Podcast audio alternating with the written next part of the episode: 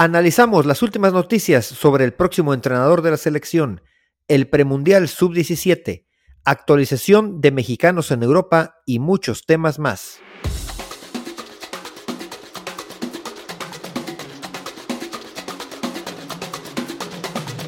Este es el podcast del Tri, espacio donde hablamos de la selección nacional mexicana, su pasado, presente, futuro y noticias sobre sus jugadores tanto en Liga MX como en Europa. Comenzamos. Bienvenidas, bienvenidos al episodio 5 del podcast del Tri. Soy Aldo Maldonado y como siempre les recuerdo que nos pueden escuchar en todas las plataformas de streaming como Spotify, Apple Podcast, Google Podcast, Amazon Music y demás. Les pedimos de favor que nos califiquen con 5 estrellas y si es posible nos dejen su comentario. Estamos en Twitter, Instagram y Facebook. Nos encuentran como el podcast del Tri. Y saludo con gusto, como siempre, al responsable de los datos, la información importantísima. Vaya, el dueño de los números que ni Ricardo Salazar ni Mr. Chip manejan. Estoy hablando, por supuesto, de los datos del Inge. Oscar Campos, ¿cómo estás? La ingeniería del fútbol, Milik. La ingeniería del fútbol. ¿Qué onda? ¿Qué onda, Billy? ¿Cómo estás? Muy bien, muy bien. Un gusto compartir foro nuevamente contigo. Estamos aquí ya iniciando con el capítulo 5. Caray, qué rápido se pasa el tiempo. Y bueno, aquí estamos con todo el gusto de siempre y el ánimo y, y la motivación de seguir platicando, analizando, despedazando un poquito cuando se debe, ¿no? Cuando, si es necesario, vamos a hacerlo, ¿no? Pues como les decíamos, ya estamos en Así todas es. las redes sociales o en casi todas, Instagram, o por las más importantes, Instagram, Twitter y estamos estrenando Facebook, así que ahí nos pueden seguir. Y bueno, pues vamos a entrar en materia, si te parece. Eh, esta semana básicamente vamos a hablar de fútbol, de la actividad de los mexicanos en Europa, que no ha sido una buena semana, por lo menos hasta hoy, estamos grabando lunes por la noche. Falta ver qué hace Memo Ochoa contra la Juve el martes, pero no ha sido una gran semana. Nada más a manera de recapitular lo que pasó eh, las- esta semana, pues ya saben que fue la famosísima rueda de prensa de John de Luisa y Miquel Arreola, donde pues yo creo que no vale la pena eh, enfrascarnos tanto, Inge, porque pues promesas de campaña y cosas que ya sabíamos que iban a decir, realmente cambios radicales, pues no ha habido ninguno. No, no, no, tienes toda la razón. Es una telenovela la que se trae la Federación Mexicana. De hecho, eh, se sabe que han, eh, se han reunido o han escuchado propuestas de seis candidatos, los que ya conocemos, y por ahí se les, se les unió en, en los últimos días Antonio Mohamed, Diego Coca, Nacho Ambriz. Caray, ya casi casi nos traen a, a Hugo Sánchez de vuelta, ¿no? Con todo este relajito que trae la Federación. Oye, yo quisiera que nos agregaran en la lista al Vasco Aguirre, por favor, digo, si de eso se trata, el Vasco con el resultado de ayer, yo no entiendo por qué el mejor entrenador de la historia del fútbol mexicano, que es el Vasco Aguirre, no está considerado. Digo, si se trata de poner al técnico de moda, en, en este caso los resultados de Javier Aguirre lo avalan. Vamos, más allá de la moda,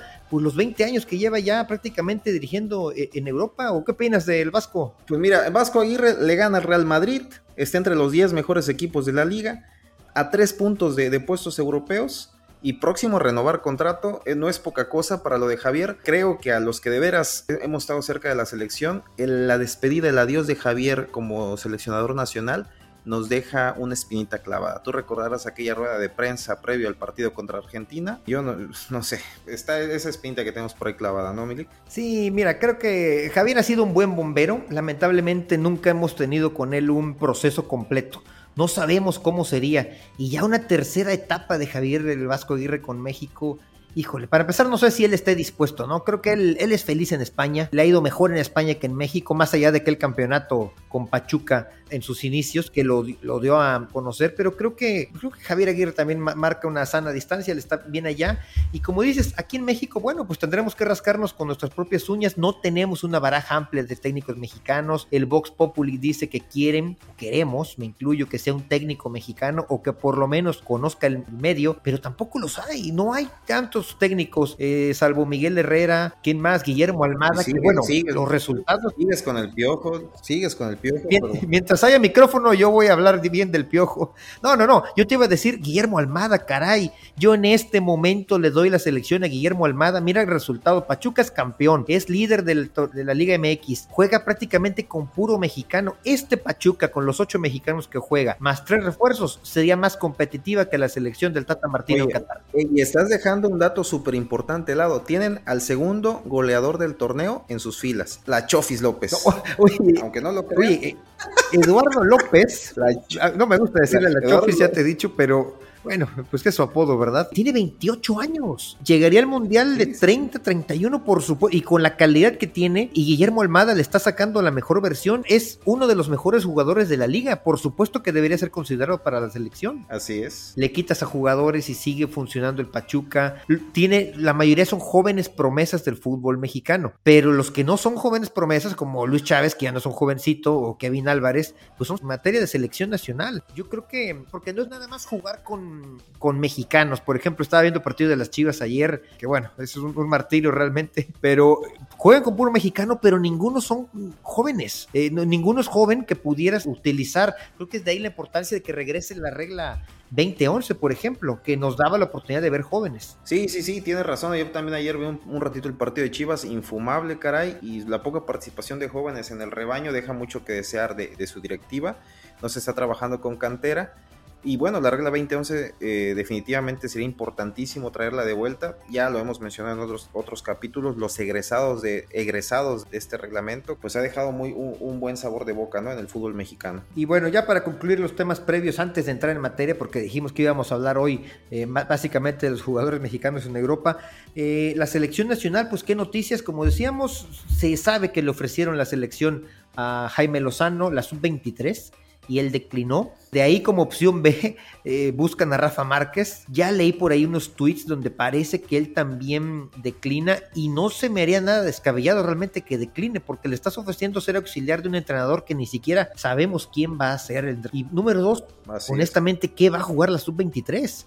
Si tú fueras Rafa Márquez, Incluso uno como aficionado, ¿qué preferiría? Que Rafa siga con su progreso en el Barcelona B, con la posibilidad de algún día llegar al primer equipo o algún otro equipo de otra liga, o venirte a dirigir a la Sub-23 de México, donde no va a haber Juegos Olímpicos, donde lo único relevante me parece que son los Juegos Centroamericanos y del Caribe. Honestamente, creo que no es una proyección importante, a menos que fuera la selección mayor. Ahí sí, creo que las prioridades cambiarían. Pero por la Sub-23, creo que Rafa está bien eh, en Europa. ¿O tú qué piensas, Minge? ¿Lo dejamos allá o nos lo traemos? No, no, no, ya deja déjalo, ya déjalo. Rafa Márquez está en, una escuela donde va a tener una formación increíble, que es la, que es la Masía. Digo, yo, sabes que soy merengue, pero bueno, no, no podemos dejar de lado la, formación que, se tiene en esa, en esa escuela. Esperemos que Rafael triunfe, ojalá sea en un equipo de primera línea y después quiera venir a dirigir a la selección para el Mundial 2030. Yo a Rafa no lo veo para el 2026 pero sí en el 2030 puede darnos una, la, satisfacción que no, que no ha llegado y que no llegará en el 2026, no nos engañemos. Lástima porque vamos a jugar el Mundial en casa, insisto, si este proyecto lo hubiéramos iniciado en 2018,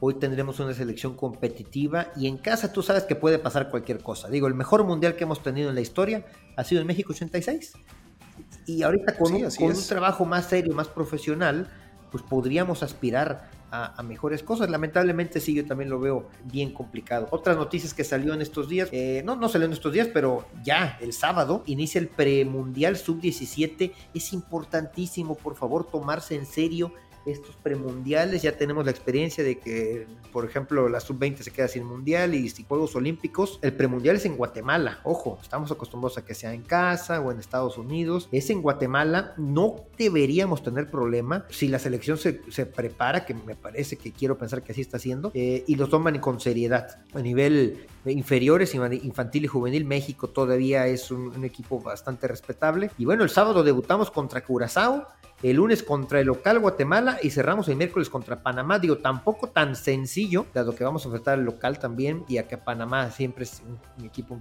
importante, pero por lo menos evitas al local Guatemala en una fase decisiva. Ya sé lo que estás pensando, ¿no? Me estás burlando de que me estoy preocupando por Guatemala, pero bueno, tenemos experiencias. No, es que mira, en esas categorías realmente pues puede haber sorpresas, ¿no? O sea, sabemos que México es un país eh, que tiene buen semillero para esas categorías. Tenemos dos mundiales, el de Perú y el que tuvimos aquí en casa.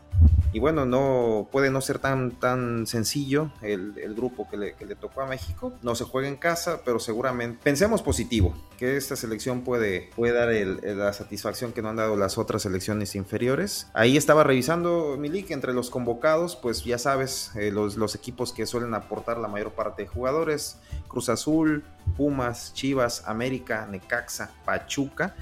Y hay tres eh, jugadores que no militan en equipos mexicanos. Está Fidel Barajas, que juega para el Charleston Battery de la segunda división eh, estadounidense. Fernando Delgado del Real Salt Lake y, y Javen Romero de Los Ángeles Fútbol Club. Interesante. De ahí en fuera, Seguramente son jugadores que también pueden haber sido, pudieron haber sido considerados por Estados Unidos, ¿no? Entonces es importante que. De hecho, un par de ellos eh, en algunas selecciones inferiores jugaron con Estados Unidos y bueno, ahorita están de este lado digo, ojalá sean buenos prospectos y que en algún futuro pues decidan jugar y no se hagan de rogar como tu pollo Cendejas. Pero bueno, ese es otro tema. Doctor. Mi pollo Cendejas que se lesionó muy feo el fin de semana, por cierto, y que creo que ya está más que decidido que Cendejas va a jugar con la selección de Estados Unidos. Ojalá le vaya bien en lo, en lo individual. No, no, no, que no le vaya bien. En lo individual, en lo colectivo no, en lo colectivo no. Ah, ok. Todos ellos dirigidos, mi Inge, ¿quién es el entrenador de la sub-17? Raúl Chabrán, ¿lo conocías? No, honestamente no, pero tampoco tenía muchos datos de Jesús Ramírez en el 2005. Y bueno, el mundial, el mundial va a ser en Perú. Qué buenos recuerdos nos trae Perú. Perú, Perú 2005. Aquel centro de Giovanni, cabezazo de Vela cuando Vela quería ser mexicano. Ah, Vela siempre fue mexicano, por favor. Vela jugó un mundial, ¿cómo no? Quería representar a la pues selección, más bien, ¿no? Bueno, pues ojalá sea éxito para la selección mexicana, ya estaremos comentando. Éxito para Raúl Cómo nos va. Y eh, hay por ahí un rumor de que la Copa Oro 2025 pudiera jugarse, eh, hacer un tipo de ensayo también. No la Copa América, ojo, la Copa América es 2024, esa ya se anunció que es entre conjunto de Conmebol y CONCACAF. La Copa Oro, que saben que son, son los equipos del área, se juega con 16 equipos de aquí, pero, pero se está hablando ahora de que se van a, van a invitar a 8 equipos más para que la Copa Oro sea de 24 y que sea un ensayo previo al Mundial, como lo que era antes la Copa Confederaciones, ¿no? Que pudiera, que se traigan dos equipos de Europa, dos equipos de Asia, de Conmebol y de África. Sería genial, ¿no? Ver a Inglaterra, Alemania, Brasil, Argentina jugando Copa Oro. Inglaterra, Alemania, no, no, no. Yo pienso que nos van a mandar lo que nos gusta. El molerismo es lo que le, gusta a la, mole tour, en Copa, mole tour en Copa Oro no sé, yo creo que a lo mejor Andorra o Albania, algún equipo así nos mande, pues ya, bueno, estamos, acostumbrados, ¿no? Aquí con este Curazao. Eh, Digo, tampoco nos vamos a este, meter un autogol, tampoco nos vamos a meter un autogol, dije, la rato traemos Alemania, Inglaterra, Brasil, Argentina, y las semifinales van a ser entre ellos y nos dejan fuera los de CONCACAF en nuestro propio torneo, ¿cómo? No, pues sí, sigamos a modo, sigamos a modo, eso es lo que nos gusta y mira, los resultados ahí están, pero bueno, eso ya ha sido tema, ha sido tema en otros capítulos y pues que hagan lo que quieran hacer, ¿no? Así lo han venido haciendo, van a, van a apostar por lo que deje mayor derrama económica, eso lo sabemos también porque la CONCACAF es un símil de la Federación Mexicana o viceversa, no sé.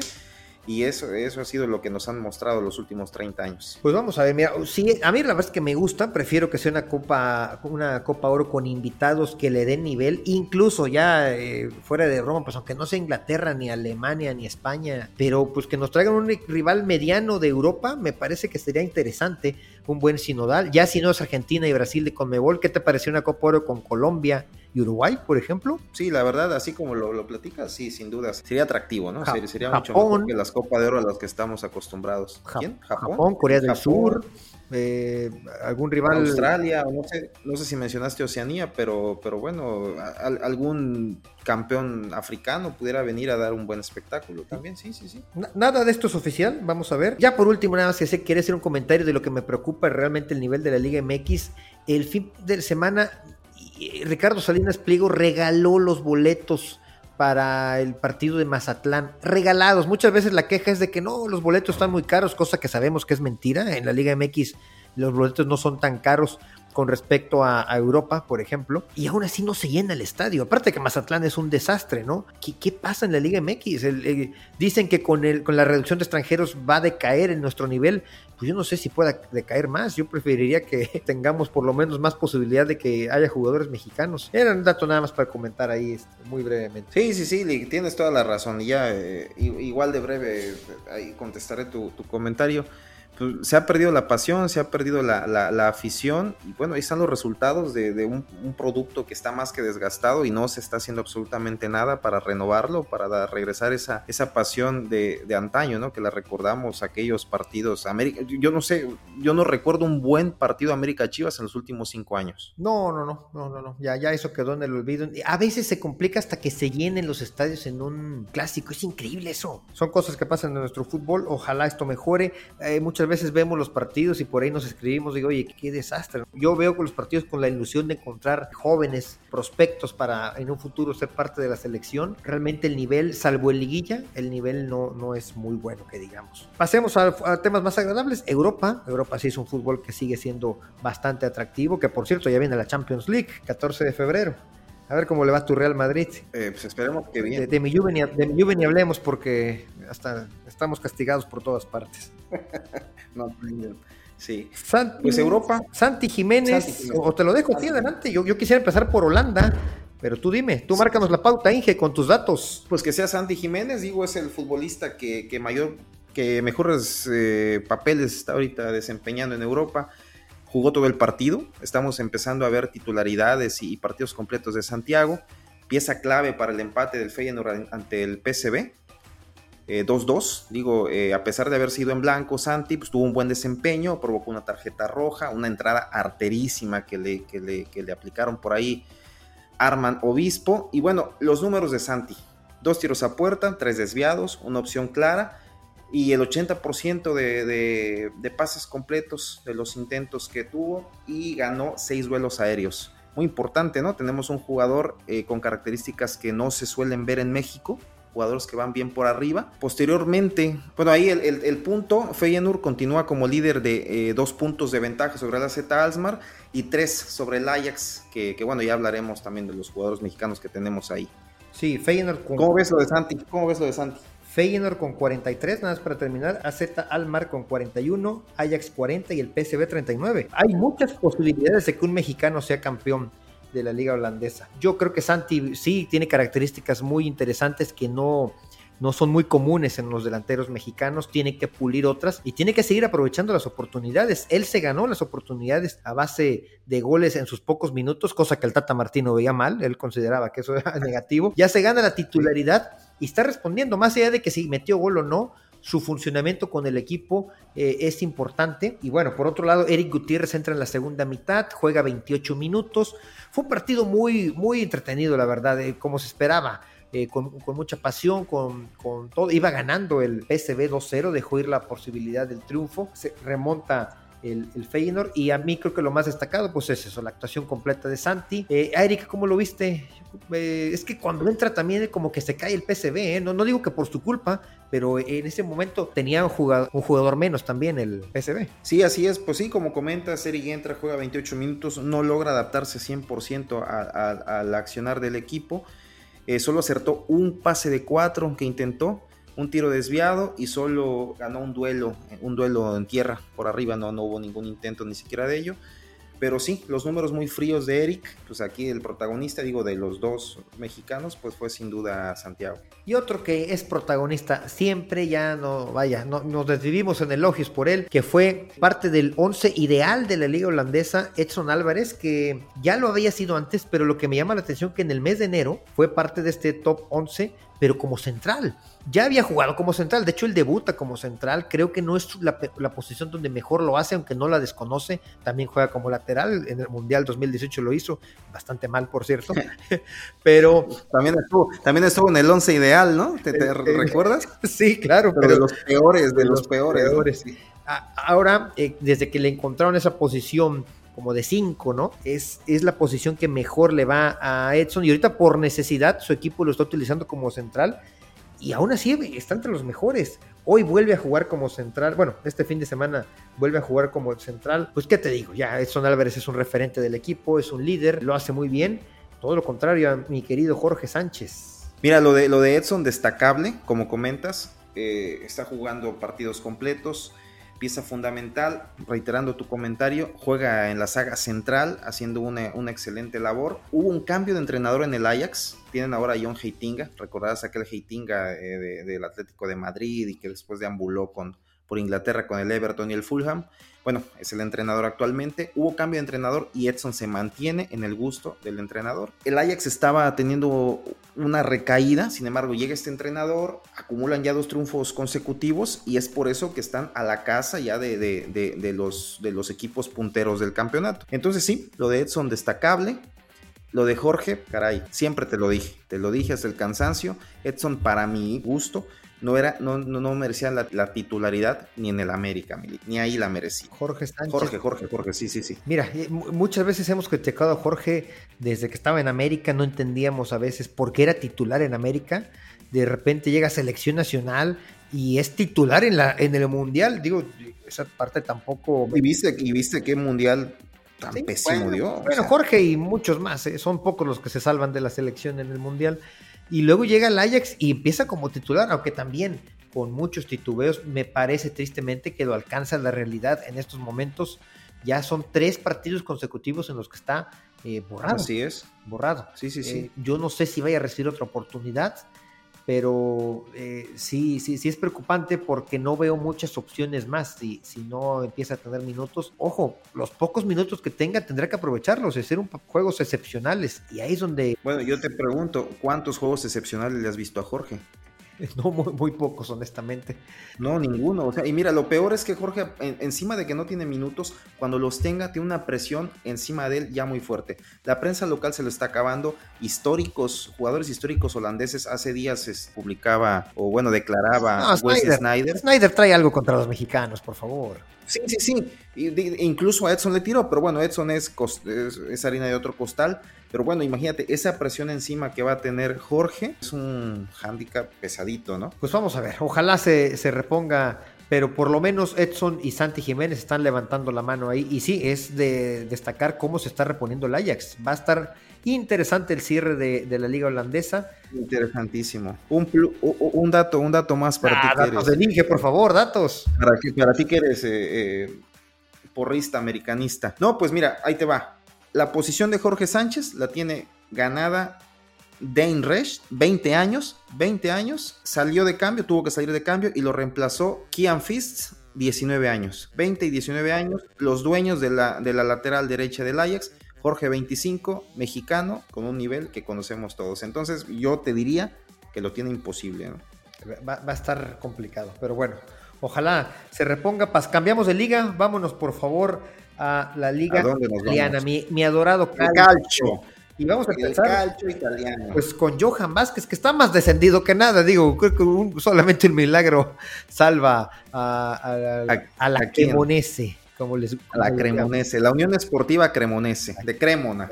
exactamente, mi Johan que ya este Ballardini lo recuperó, eh, la importancia de que un técnico lo conozca a su jugador, que le dé oportunidad y está haciendo un buen papel. Johan, bueno, con algunos detalles, vamos a ser realistas, pero creo que ya estaba borrado por completo. Este último partido lo inicia como central, lo termina como lateral, una ventaja que conoce ambas posiciones. De hecho, para mí, Johan, eh, donde mejor luce es como central, por lo menos así lo ha hecho en selección eh, nacional. Y bueno, lo destacado de la Cremonese es que están en semifinales de la Copa Italia y se van a enfrentar a la Fiore en abril. digo, no sería descabellado que se metan por ahí a la final contra la Juve o contra el Inter, imagínate digo, ya que va a descender y que lo más seguro es que Johan, que ahora sí ya, ya ha lucido y si el Genoa asciende, pues quizá eh, Johan regrese a su equipo, que es el dueño de su carta. O no sabemos realmente qué vaya a pasar, pero lo importante es que está siendo titular indiscutible, ¿no? Sí, sí, sí, juega, ya su cuarto partido como titular y como comentas, eh, David de Ballardini lo recupera, estaba borrado completamente por, el anterior entrenador, Massimiliano Albini. Llega Ballardini, eh, ya se conocían por el Genoa, y, entonces la gente de Johan les hace ver que, iba a buscar opciones para, para, Johan, pero el entrenador le hizo saber que lo quería en su equipo, que se quedara porque iba a tener presencia y ahí está, lo está cumpliendo y creo que Johan no está haciendo mal las cosas. Como comentas, lo más rescatable para, para este equipo, para el equipo de Cremona, para esta temporada, pues es la, la Copa Italia, ¿no? Sin duda alguna. Otro destacadísimo para mí es por lo que está haciendo el Napoli más allá de que Irving Lozano jugó solamente medio tiempo, el Napoli iba a ser campeón del calcio, cosa que no sucedía desde la época de Diego Armando Maradona, y qué bueno que Irving, el Chucky Lozano, sea parte de este equipo histórico que va a pasar a la historia dentro de,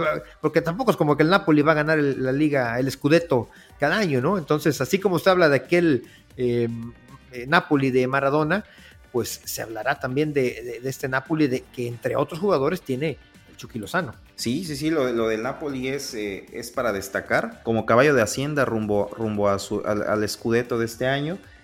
Como comentas, desde, desde los tiempos de Maradona que no veíamos esto en, el equipo Azzurri, eh, que bueno, hablando de Maradona, caray, un dato extra, eh, extra cancha, hubo cánticos de, la afición de, Especia con burlas por, por, por, el fallecimiento de Diego, incluso insultando a Luciano Spalletti, que recordarás que militó en este equipo por ahí de los años 80. Entonces había una rencilla que no se vio reflejada en, el partido, un dominio muy superior del equipo Azzurri, 70% de posesión y bueno, 3-0, ¿no? Una goliza. Triste lo de Chucky, juega medio tiempo, siento que no termina de encajar y, bueno, esto, esto origina eh, eh, el recambio y bueno, el ingreso de Mateo Politano que entra, hace bien las cosas es el recambio eh, recurrente que utilizan para, para suplir a Chucky y entra y hace bien las cosas. Entonces, pues no, no son buenas noticias en lo personal para Irving, pero en lo general para el equipo sí. Sí, de hecho, efectivamente, no, no fue la, mejor actuación de Irving Lozano y justo cuando él, cuando él sale, el Napoli se ve mejor lamentablemente. Ya estaba teniendo la, la, titularidad en los últimos partidos Irving, no sé si con esto le vaya a costar el arranque. Digo, estamos hablando de el mejor equipo de Italia en estos momentos y uno de los mejores del continente. ¿eh? El Napoli sí lo veo eh, fuerte. No, no, tú enseguida te subes a trenes. No, como. Oye, otro equipo que lo está haciendo mejor que el Napoli son contaditos ahorita, ¿eh? En, en Europa. Ve sus números. Sí, sí, siendo está 16 puntos arriba del segundo lugar, que es Internacional. Pues sí, sí, tiene, eh, eh, te la voy a comprar. Sí, Napoli está, va imparable, ¿no? Cómpramela, cómpramela, por favor, Inge. Eh, ¿Quién nos falta del calcho? Bueno, pues obviamente Memo Ochoa, no Memo, no Pari. Mañana, pues les repito, estamos grabando lunes por la noche. Seguramente cuando ustedes escuchen este podcast o estará a punto de jugar o estará jugando o ya jugó. Sí, sí, sí. Vamos a ver cómo le va. Vamos Nada menos que con la vecchia señora del calcio. La, vecchia señora del calcio, sí, sí, sí. Ese tipo de partidos es para lo que se fue Memo Ochoa, para enfrentar a rivales de este nivel y es lo que le gusta, ser el protagonista, o no sé si es lo que le gusta, pero es lo que mejor sabe hacer, se, exhibe muy bien Memo contra los rivales eh, grandes, aunque también lamentablemente a veces por ley de probabilidad, pues en muchas ocasiones le meten muchos goles también a este tipo de equipos. Sí, sabemos lo que va a pasar. Va a tener siete destacadas eh, atajadas y se va a comer dos o tres y perderán 3-1, 2-1. Y pues es la historia, ¿no? De los equipos que tristemente le han tocado a Memo Ochoa. No soy detractor de Memo, de hecho me considero memista. El señor Berlanga, un pésimo papel como, como como agente, nunca acomodó a Memito en un equipo donde realmente pudiera tener mayores logros en, conjunto. ¿no? ¿Quién, es, ¿Quién es el representante de Jorge Sánchez? ¿Por qué no lo conoció? Eh, no, no, no, tengo ese dato, fíjate. primer dato en el que te fallo, discúlpame, no tengo ese dato. Hubiera, hubiera sido muy bueno que lo, lo, asesorara algunos años. Pero bueno, Memo todavía tiene algunos años para dar a buen nivel en Italia y por supuesto que en selección veo los errores de los arqueros mexicanos, creo que Memo Ochoa sigue siendo el mejor portero del fútbol, mexicano. Fíjate que el fin de semana dio un excelente partido a Acevedo, digo, no sé si lo viste, partidazo, buenas atajadas. Ojalá fuera más constante y ojalá fuera eh, eh, incremental sus actuaciones, ¿no? Fuera, fuera creciendo todavía aún más. Ojalá que sí. Vámonos ahora a la liga, la liga española. César Montes, que es eh, de los fichajes más caros de este invierno, si no es que el más caro, me parece. Eh, y también uno de los más caros de la era reciente del español. Y que llegó como anillo al dedo. Lamentablemente se nos lesiona mi hija. Espero que no sea de gravedad. No puede ser. Qué mal estamos pagando apenas con un jugador. Eh, si no se nos cae un fichaje a Europa, se nos regresan los jugadores mexicanos a Europa. o en los que les va bien se nos lesiona. Pues, ¿qué, qué, qué pasa? Sí, fíjate que ahí el español recibió a los Asuna 1-1 y en minuto 39 un choque de cabezas con el croata Butnir, que bueno, que a la postre fuera el anotador del gol. No se recupera César y bueno, él mismo pidió su cambio. y bueno, no hay mucho que comentar de su actuación, solo 39 minutos. Es muy delicado cuando hizo un golpe en la cabeza, ¿eh? ojalá sea nada más para prevenir y siempre y cuando los médicos le den el alta, pues lo podamos ver en el próximo partido, ¿no? Pero ojalá ojalá no haya ni una secuela por ahí. Ya estoy curado de espantos con los cabezazos, ¿eh? Sí, sí, sí, sí, sí, quedamos. es que de aquí al de Raúl Jiménez todavía no me recupero. ¿Algo más que agregar de la Liga Española, este Minge? Tú que viste a Andrés Guardado, que ya no es parte de la selección, pero como quiera, creo que es digno hablar un poco de él o, de alguien más. No, pues lo de Andrés continúa siendo un jugador eh, cumplidor, y continúa teniendo minutos en la primera división de España, que no es poca cosa, y el Real Betis, que no es tampoco un equipo colero. Entonces, destacable lo de Andrés. Eh, Jordan Carrillo tuvo algunos minutos también en, en, la segunda división. De que me preocupa es Marcelo Flores. No ha tenido un solo minuto en lo que va del año. Marcelo Flores, sí, efectivamente, es, está borrado totalmente del Oviedo no está teniendo una etapa nada exitosa. La gente de Arsenal se empieza a preocupar porque no está teniendo el, desarrollo que ellos pensarían para su jugador. Se escucha que, puede haber una, búsqueda por parte del Arsenal para acomodarlo en la Championship, la segunda división inglesa para la siguiente temporada. Intentaron hacerlo en este mercado invernal. No hubo posibilidad, no hubo acomodo, entonces se va a tener que chutar Marcelo otros seis meses eh, comiendo banca, porque esa es la realidad. Y bueno, pues pasando a, otras ligas. ¿Qué, ¿Qué, pasó con Orbelín? Yo estoy esperando siempre un juego de Orbelín. Sabes que soy más orbelinista que nada. Orbelán, mismo. Orbelán, el AEK de Atenas, que de hecho anda peleando los primeros lugares de la Liga de Grecia, la fastuosa Liga griega. Y ese domingo se quedó sin jugar. ¿A qué no me adivinas por qué?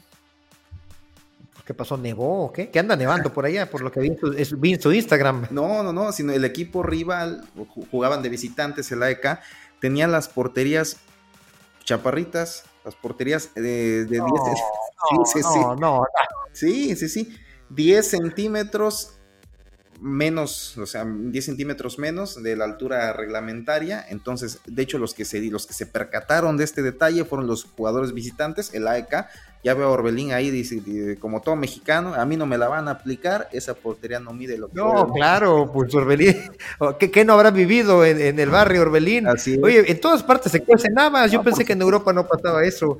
Ya, ya me imagino, aquel, recordé aquella escena cuando Sage estaba trayendo la portería, ¿no? del Mundial del 94. ¿Contra quién fue? ¿No, ¿Noruega o contra quién fue? No me acuerdo. creo que fue contra Noruega.